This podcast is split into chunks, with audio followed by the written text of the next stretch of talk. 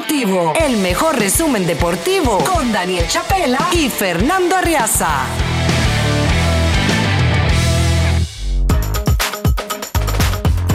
Bueno, encantados de recibir como cada jueves a José Gabriel Salas, periodista venezolano y productor de este, de este espacio. Nosotros le decimos JG. Encantados de estar con ustedes, Daniel. Welcome, bienvenido de vuelta a, al espacio y por supuesto ya listos para conversar con ustedes. Sí, señor.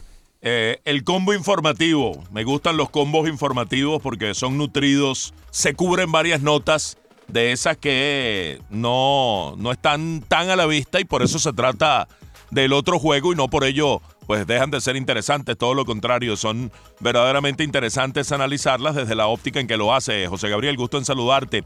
Por ejemplo, The Athletic da un viraje a su idea inicial. The Athletic que llegó como una plataforma que, vaya, reclutó a varios de los periodistas eh, cuyas firmas son de las más prestigiosas en el deporte en los Estados Unidos. Háblanos un poco de este viraje y de esta eh, modificación respecto a la idea inicial. Así es, Fernando. Eh, ellos, eh, recordemos, vamos a primero a graficar que, cómo comenzó The Athletic. The Athletic comenzó siendo un medio de comunicación alternativo que fue reclutando, como tú bien dices, periodistas no solamente a nivel nacional, sino en todos los estados. Y su fuerte era la, o se obsesionaron con lo local. Eh, en Miami tenían su, su, periodista para los Dolphins, tenían su periodista para el Heat de Miami. Eh, en cada ciudad había un periodista para los equipos deportivos eh, a los cuales seguían y también, por supuesto, a los universitarios de la NCAA. Esto le fue dando fue, fue, creciendo y fue creciendo de tal manera que como amantes del deporte, por supuesto, leer de Athletic, tú podías leer a, al de Baltimore, pero si te enfocabas en lo que te pertenecía de Miami, pues tenías para, para darte banquete, ¿no? Con toda la, la calidad que hay ellos están dando un viraje, más no eh, van a cambiar la calidad del contenido. Ojo, esto sí es importante recalcarlo. Ellos fueron comprados por The New York Times eh, y de esta manera The New York Times eh, primero cerró su sesión deportiva, su sección deportiva y mm, ahora se asocia con The Athletic para mm, producir este contenido. Pero ahora van a especializarse en los grandes tópicos de interés masivo. ¿Qué quiere decir esto? Vamos a tratar de graficárselos con ejemplos. Minnesota, los Twins, es un mercado pequeño, ellos tenían su periodista, tenían sus notas, sus historias en profundidad, ahora eso va a ser un poquito más complicado porque salvo que Carlos Correa se vaya de Minnesota o, hay algún escándalo con él o, etcétera, difícilmente Minnesota vaya a tener... difícilmente Minnesota vaya a tener eh, eh, el espacio que tenía anteriormente en, The Athletic. Eh, ellos ya la información que ha salido esta semana es que van a eliminar también los podcasts locales que tenían. Ellos usaban los podcasts más para atraer eh, em, fanáticos más que para monetizar, que como saben eh, eh, los podcasts no son tan fáciles de monetizar, incluso para esta gran industria como The Athletic, y por ello ellos están cambiando, dando este viraje. En otras palabras, para hablar de los Marlins, Luis Arraez, eh, Sandy Alcántara. Por allí va la nueva forma de trabajar de Athletic, que recordemos también creció tanto que tiene sus sucursales en eh, Europa con el fútbol. Mm. Esto sigue siendo por suscripción, ¿no? The Athletic es por suscripción estrictamente, ¿no? Sí, sí, ellos siguen, eh, eh, eh, ahí está la, fuerza de, New York Times, entre otras cosas lo adquiere, es para aprovechar la cantidad de, The New York Times tiene una cifra, en este momento no la recuerdo, como objetivo de pasar de todos los lectores del periódico físico a la mayoría digital y ellos tienen una cifra para el 2030, no recuerdo en este instante, eh, en, su, en, sus objetivos eh, a futuro, tener una cantidad de suscriptores eh, digitales y adquieren a The Athletic para tratar de tomarse a ese grupo y, y sumarlo para tratar de alcanzar su objetivo. Va a seguir siendo a través de suscripción. Repito, lo que va a cambiar es la forma como estaban dándole tratamiento a, a las ciudades o a los equipos profesionales de todas las ciudades. Mi, mi, pregunta aquí sería, José Gabriel, no sé si el, si el dato lo tienes, pero em, entendiendo este, esta, este paso hacia lo, digamos, lo global por encima de lo local, eh, yo no sé cuánta gente habrá quedado desvinculada del diatlético original, ¿no? Sí, eh, porque fíjate, hay personas que ellos fueron mucho a lo que llaman los nichos, ¿no? Bueno, yo voy a, tener mi nicho en, vuelvo con el ejemplo de Minnesota, voy a tener mi nicho en, Phoenix, Arizona, y eso le fue dando una, una buena cantidad de, seguidores, ¿no? Cuando lo sumabas a los 50 estados, tú terminabas teniendo una alta cifra que fue lo que le llamó la atención a la gente de New York Times. Yo imagino que van a comenzar a perder y ojo, como son las cosas en este país, ya hay una nueva, eh, un nuevo grupo que está tomando esa idea, se llama All City Network, que ya tiene en Colorado, en Arizona, en Illinois y en Pensilvania, ya está comenzando a armarse tal cual como fue creciendo de Athletic, estado por estado, periodista por periodista, e incluso ellos, eh, eh, eh, cuando hablaba Fernando de la suscripción, están así, que ellos cuando comienzan a contratar a los grandes periodistas, era también para aprovechar su gran cantidad de seguidores en las redes sociales, para que al compartir de Athletic con, estos, con estas marcas personales, por decirlo de alguna manera, pues fuera creciendo también el, caudal de suscriptores, en este caso para The Athletic, que ahora va a ser para The New York Times.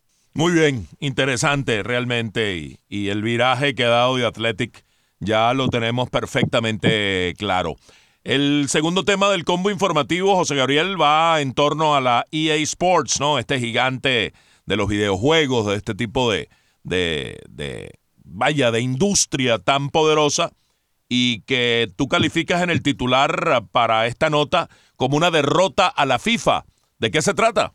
Bueno, eh, eh, es extraño ver, bueno, por ahora, ¿no? Es una derrota por, por, por, este, por este año, por decirlo de alguna manera, que la FIFA pierde una, ¿no? En este caso, eh, los eSport, ellos estaban asociados a FIFA y usaban su nombre de eSport FIFA para los videojuegos.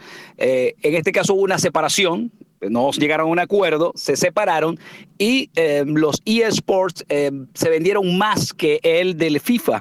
Eh, los eSports FC 24 alcanzó 11.3 millones de jugadores en su primera semana, un millón más que los que tuvo FIFA 23 hmm. en ese mismo periodo. La, versión móvil también la ganaron con 2.2 millones de descargas al día en su lanzamiento y 11.2 millones de personas durante los primeros 10 días en el mercado. Este cambio de nombre que ya le quita el FIFA a los eSports, al producto que, que ofrece eSports, eh, se decía que iba a hacer que eSport perdiera eh, cantidad de fanáticos, que perdiera seguidores, que la gente iba a aprovechar de irse al FIFA FIFA, por llamarlo de alguna manera, pero no fue así. La gente siguió fiel a, a, los eSports, en este caso a la empresa eSports, y de esta manera pues le dan este, esta derrota, digo, repito, momentánea a FIFA. Hay que esperar la, la contra, que venga, el contragolpe que venga de la gente de FIFA. Ellos se separaron porque le cobraban 150 millones de dólares al año por eh, usar el nombre de FIFA. Pero este en el 2023 la FIFA llegó y dijo, ya no son 150 al año, sino son 300 millones y no te doy la exclusividad total como te la estaba dando. Nadie más podía usar en videojuegos el nombre FIFA, le estaba cobrando el doble y de paso no le daba esa exclusividad. De inmediato los eSports dijeron, ok, vamos a separarnos y de paso este dinero que me voy a ahorrar lo voy a invertir en marketing y por ello es que compraron el nombre, por ejemplo, de la Liga Española, la Liga, es la Liga eSports, por 63 millones de dólares al año. Y todavía les quedó ahí un, Le quedó una cosita ahí. Eh, sí, sí, deberían de, con todo gusto para, para promocionar o patrocinar eh, el Expreso Deportivo, oh, ahí les quedó algo. Claro que sí. ¿Tú te imaginas? o el aniversario de la radio también. Vamos a hacer la gestión. Vamos a hacer la gestión. Oye, eh, em, esta, esta cuestión, a ver, EA Sports es una empresa inmensa. Que es la que tiene además la tecnología para desarrollar ese, ese tipo de videojuegos. Y me suena que la, la, la FIFA que ha hecho tantas veces movimientos parecidos, ¿no? Eh, es decir, tratar de asumir ellos el, manejo de determinadas áreas de negocios que eran subsidiadas o, que las tenían tercerizadas en otras épocas, ¿no? Eh, por darte un ejemplo, la, todo, el sistema informativo a través de la web de la, de la FIFA estaba tercerizado. La FIFA lo asumió para sí. La venta de derechos televisivos en algún momento también estuvo tercerizada. Hoy la FIFA lo maneja directamente. Es decir, es querer controlar el negocio de manera absoluta y no me extrañaría que esta, que esta cuestión con EA Sports tenga que ver también con esto, ¿no? Es decir, te pedimos este dinero, no nos lo das, bueno, nosotros vamos a desarrollar eh, el videojuego por nosotros mismos y manejar el negocio por nosotros mismos. Lo que pasa es que aquí está compitiendo contra, contra un gigante, ¿no? Y EA Sports es un gigante y el peso de la marca, José Gabriel, entiendo que es lo que eh, eh, terminó siendo eh, fundamental en esta derrota que hablamos a la FIFA en cuanto a, los videojuegos. Es una marca muy poderosa EA Sports con un público cautivo inmenso, ¿no? Sí, es una marca ya cultural, ¿no? Que va. Exactamente. Ya los que la juegan es, es como cuando tú adoras una marca de un carro, pues más o menos por ahí va la cosa, ¿no? Es, es, fanática de, esa, de esa marca y la sigue y la, y la, y, la sigue hasta donde, hasta donde vaya y por lo que vaya inventando, por supuesto, siempre y cuando sea de calidad.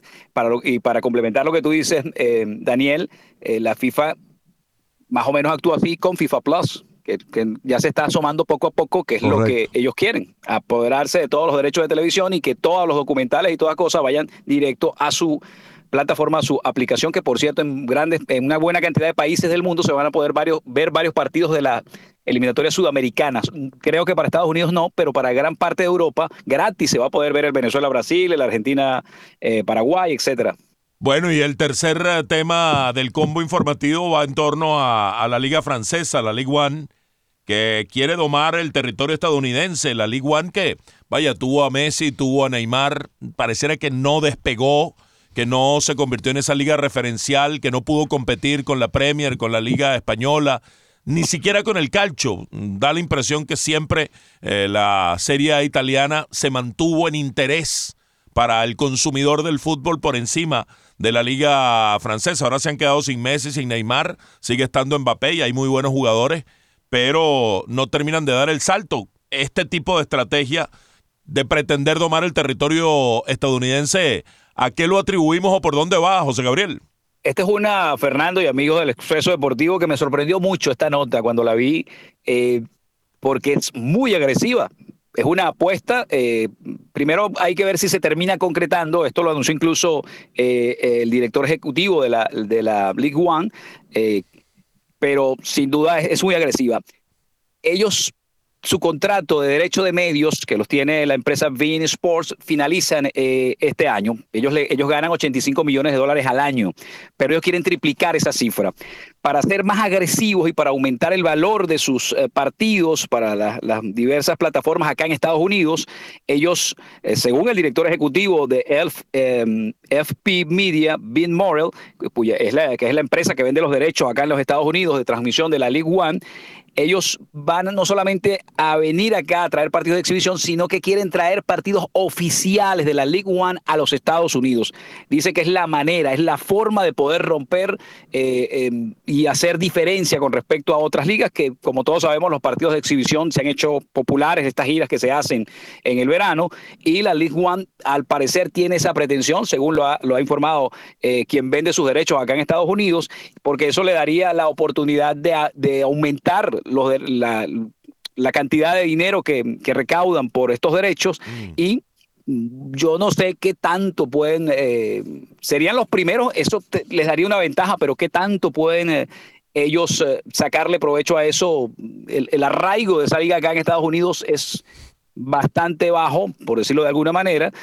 ya sabemos que la propia UEFA ha deslizado en, su presidente Alexander Seferín que le gustaría tener partidos de la Champions League aquí en Estados Unidos. Yo creo que eso más, más temprano que tarde va a ocurrir, pero de la League One caramba, no sé si se están pasando de agresivos. Y a mí, a mí lo que me parece que no es un producto eh, suficientemente atractivo como para tener ese tipo de ambiciones, ¿no? Sobre todo eh, que sin grandes nombres, sin grandes figuras, es muy difícil hacer eh, que el producto sea apetitoso, ¿no? Que se pueda pagar mucho dinero por él.